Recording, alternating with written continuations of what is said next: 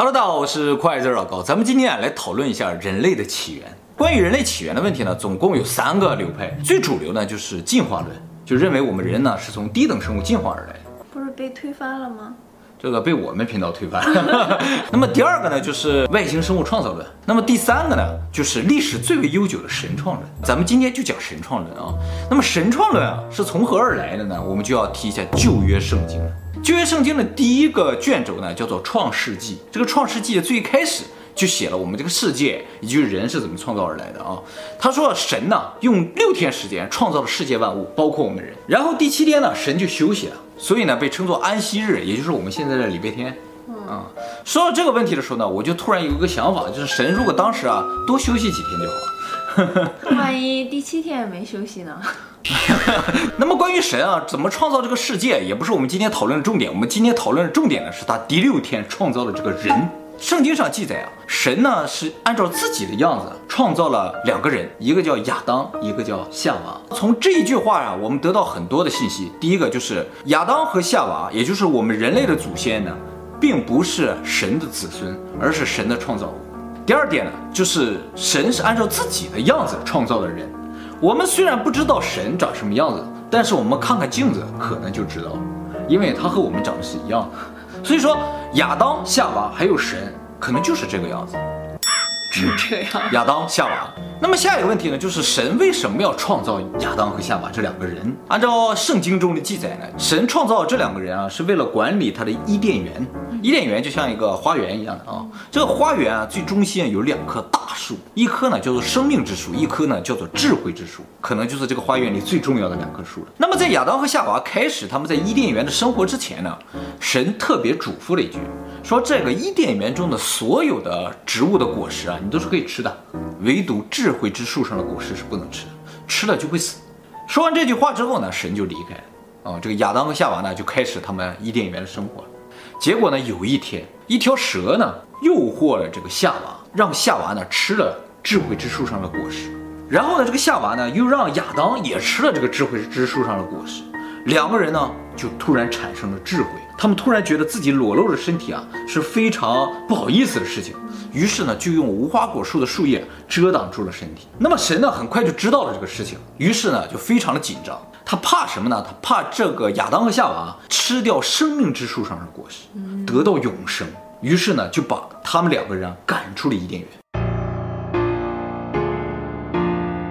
五岁就能抬头的观众啊，可能些许能感觉到一丝的诡异。让一个一般人，你要写人类的起源，你会去这样去描述人类的起源吗？其实啊，这个故事里边每一个细节都非常的重要。首先。他说：“人类获得智慧，为什么是用叶子挡住身体？他可以描绘智慧有各种各样的方式，比如说亚当和夏娃突然开始会算数了，这也是一种智慧嘛，是吧？哦，他为什么要说用叶子挡住身体呢？这个世界上穿衣服的只有人类，而且呢，是人类自古就是从最原始猴刚变成人的时候，如果进化论成立的话，就是猴刚变成人的时候，人首先做的第一件事情就是用什么东西挡住自己身体的隐私的部分。”那么从这一点上来说，这个书中设置的这么一个桥段也是非常巧妙的。他没有用其他的方式来表示智慧，啊、我觉得啊，圣经这个作者啊是一个写书的高手啊。圣经的作者是吧？有有的有的啊。旧约圣经好像有几十位作者吧？多少年前啊？哎，这就是问题，就是说圣经这个故事从哪来的？圣经呢是神的故事。对呀，写圣经故事的人只是记录神的历史。像《创世纪》这个部分啊，是个叫摩西的人写的。摩西这个人呢，据传是在公元一二几几年的这么一个现实存在的人。他呢是犹太教中的一个著名的预言者。信神和宗教是两个概念，宗教是人创造的，神没有创造宗教。有些人啊，他不信神，他也是宗教，有信人的嘛。对。是不是啊？也可以形成宗教嘛啊！我没有宗教，可是我信神。哎，对，这是完全 OK 的。好，除了这个无花果树叶的这个桥段之外，还有一个桥段非常精彩，就是他说有两棵树，一个生命之树上面的果实呢能得到永生，一个智慧之树上面的果实能得到智慧。神呢没有说这两棵树上的东西都不能吃，只说智慧之树上的果实不能吃。那么从表面上看来，就是神呢并不忌惮亚当和夏娃。吃这个生命之树上的果实，也就是不忌惮他们获得永生，他唯一忌惮的就是他们两人获得智慧。获得智慧是一件多么恐怖的事情呢？如果又永生又智慧，他不就是神了？啊，对对对，所以说理论上吃了智慧之树上的果实，有可能就能够威胁到神的存在。但是结果呢，人就吃了这个智慧之树上的果实，获得了智慧，就获得了和神一样的智慧。从你的角度来考虑的话，你应该怎么来解决这个问题？就是说，神可以处死他们。哎，没错，一般人都会就这么想，直接就消灭亚当和夏娃就完了呗，对不对？他们既然已经获得了智慧了，神没有这么做。你要干什么？啊，不不不不不，神偏偏没有这么做。圣经上说，神是爱人的，他不舍得毁掉他，所以呢，只是把他赶出了伊甸园，这事情就结束了。反正他也没吃生命之树上的果实嘛，所以人呢，其实是半个神，他拥有神的智慧，但没有神的寿命。哎，说到这句话，我突然想起我们的苏美王表里面那个吉尔加美什，吉尔加美什是三分之二神是吧？啊，也是没有神的寿命。寿命啊，好的，那这就是圣经中记载了人的诞生的过程了啊。我们呢，回到我们现实的生活当中来，我们现在社会也正在高速的发展。最近呢，有一个特别重要的词汇叫做人工智能，这在我们以前的影片也提到了啊，就说人工智能在不断的进步，不断的发展，速度越来越快。就让很多人呢感到非常的担忧，就说人工智能呢学习能力这么强，而且能做的事情呢似乎比人做的更好，那么它会不会威胁到人的存在呢？这时候呢就跳出了很多科技界的大咖们就说了，说大家不必担心，人工智能啊它终究不是智慧，它是通过大数据的学习呢，去进行一个最基本的逻辑判断而已，就是终究呢它是没有举一反三的能力的。这也就是智慧与这个大数据的人工智能之间的区别。人的学习不是通过大数据，人本身也没有能力学习大数据的啊。人呢就通过很小的实例呢就能够举一反三，啊，但是人工智能呢正好相反，它是从三导出一来。啊，就是你告诉他三件事，他就总结出来啊，这一件事情应该这么去做，是这样一个感觉。所以很多大咖们都说人工智能不足以为惧啊，但是仍然还是有很多人感到担忧的。为什么会感觉到担忧呢？是因为我们现在有些人觉得啊，啊，当然我也这么觉得，就是人类开发人工智能的过程，其实是对于智慧产生的一个探索过程。我们人类并不知道我们的智慧是如何产生的，我们和其他所有动物一样，都是有生命的。都是有基本欲望的，想吃东西啊，想睡觉。但是我们有一些高于他们东西，这个东西就叫智慧。这个东西怎么产生的不知道，于是呢，就通过制造人工智能的过程来探索智慧产生的过程。如果有一天我们真的创造出了智慧，我们就知道智慧是怎么产生的。所以有一种感觉呢，就是我们嘴上说人工智能是不会产生智慧的，但实质上我们并不知道智慧是如何产生的。也就是说，人工智能是有可能产生智慧的。而我们内心深处也是渴望人工智能产生智慧的，至少对于研究人工智能的人，他是希望他研究出的智能真的像智慧一样。那么说到这儿，大家可能就明白我想说什么了。你结合一下我们刚才那个圣经里的故事，再结合我们现在现实面临的问题，你会觉得这两个事情是惊人的一致的。就只是我们现在人类啊，站在了神的位置上。我们人创造了人工智能，亚当和夏娃替我们来工作，管理这个世界，我们的伊甸园。我们给亚当和夏娃就是人工智能一个约束，就是想让他们不能够获得智慧，因为他们一旦获得智慧，就是人工智能一旦获得智慧了，我们就控制不了它了。但是我们并不知道智慧是如何产生的，所以我们实质上并不知道怎么来约束它。也就是说，神也在探索自己的起源。没错，这就是。为什么神会让亚当夏娃出现在伊甸园里的原因，就是神可能并不知道亚当夏娃吃了智慧之树上果实会产生怎样的结果，他并不确定，所以他故意扔下这样一句话，他的内心深处是想让亚当夏娃去吃的，他想知道有什么样的结果，结果真的产生了智慧，于是他发现这个事情已经控制不了了，就把他们驱离，是这样一个感觉。我们现在面对人工智能，也同样会遇到这样的情况，就是我们研究人工智能的时候，说我们不会让它产生智慧，但其实我们并不知道怎么限制它。如果有一天它真的产生了智慧，而且它的智慧可能会一下子超过我们，对于一个智慧比我们更高的群体，我们能做的事情是什么呢？其实，在圣经里给出了答案。大洪水？不是，大洪水，什么事情都用大洪水来解决，是吧？神把他们赶出伊甸园呢。就是说，人工智能如果产生了智慧，我们人类就没有办法消灭它。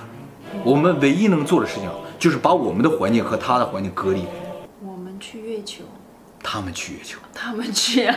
如果不能扼杀的话，就把他们放到月球、放到火星上去培养。我们作为神的存在去监视他。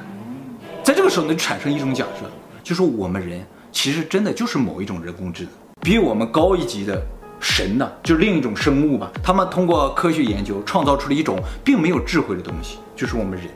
然后呢，他创造了一个环境，在这个环境上就是地球吧，在这个地球上培养我们人，人也和其他动物一样，在这个地球上生存而已。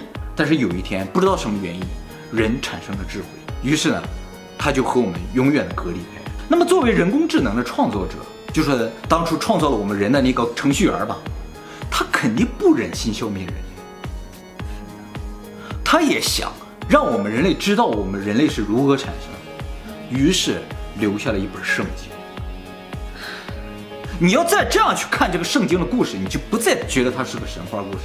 感觉就是他用一种比较隐晦的语言，向你转达这个故事。那说到这，大家也明白了，这本书绝对不是摩西写的。摩西根本就不懂什么人工智能，而且他这个说法非常好，在什么地方？又什么树啊，又是什么果实啊？对于当时的啊，或者更远古的人类啊，这非常容易理解。他如果说什么人工智能啊，啊，说什么程序啊，你能理解吗？理解不了。但是事情是一样的。当然，我不觉得所有相信圣经的人都理解这段话的意思。而且这段话是在现在才渐渐体现出来，它和我们的时代和我们的生活越来越贴近。在以前啊，没有人工智能的时候，人们可能根本不理解他在说什么，就真的觉得是神话，什么智慧之说。但是我坚信，再过个十几年、二十年，或者是再过个一百年、两百年。那个时候就真的有智慧之说，真的有伊甸园，这个伊甸园可能就是火星。我们现在已经开始探索火星了。人真的是想移住火星吗？不是这样的。他首先做的事情就是把他们创造的没有智慧的生命放到火星上进行培养、改造火星的环境，让它适宜生存。但是有一天，这个人工智能在火星上产生了智慧，人就无法再控制它了。那不跟那个预言说的差不多吗？巴巴万家说的那个预言是吧？当然了，说到这儿，我还要强调一点啊，神当初给我们赶出伊甸园的前提，他是不希望我们吃到生命之树的果实，就是说前提就是人不能够获得永生。人如果获得永生的话，就真的跟神一样了，神就无法再控制人了。那么我们如果创造了人工智能，有一天获得了智慧，我们做的事情不仅是要隔离它，还有一件非常重要的事情，就是给它注入生命。什么叫生命？就是生命的周期，它必须得有死的那一天。如果只是个机器人，就没有死的那一天。没错，神非常高明的，就是在我们人体内注入了生命，而人不知道为什么就必须得不停的繁衍。真的很奇怪，我一直都觉得很奇怪，人为什么会有生命？这些动物啊，就是为什么会有生命？这就是神给我们设下的枷锁，为了我们不能够。超越到上一级成为神，可是，在很远古的时期，人就已经意识到这一点了，所以不停的在找长生不老的药。对，人已经意识到，就是说人如果得到永生，就将无敌嘛。嗯，所以在找这个的，但都在地球上找。我们现在已经不在伊甸园里了，那棵树在伊甸园里。怪不得大家都想当宇航员。当然了哈，你再往下想。更有意思的就是，我比如说，我们创造了一种人工智能，我们给它注入了一个生命周期，它也要轮回，它要生死，它也要自己繁衍。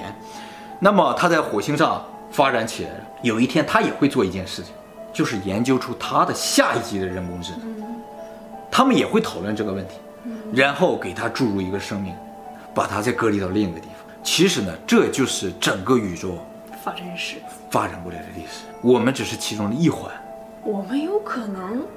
都不是神创造的，是他创造的下一个链条的下一个链条的下一个链条。对对对对对，也就是说，创造我们的那伙人，可能是他有创造他们的那伙人。所以外星人有可能就是我们上级的几代人。对对对，而且这上级有没有分支也不知道。如果再过个十几二十年，嗯，我们真研究出来了有智慧的 AI，真的送往外星球了，嗯，我们这影片就火了。必火，所以我们现在的当务之急呢，就是给我们的人工智能呢加上一个枷锁。我们不能在它的智慧上加上枷锁，因为我们并不知道智慧怎么产生，我们只能在它的生命上加一个枷锁。多少年须比我们短啊！就像我们上级把我们设的一百年的话，就是比他们要短了。他们肯定活了很久，不然的话，我们人就创造出神了。也是神创论的，也是神创论，创神论，创神论的这边。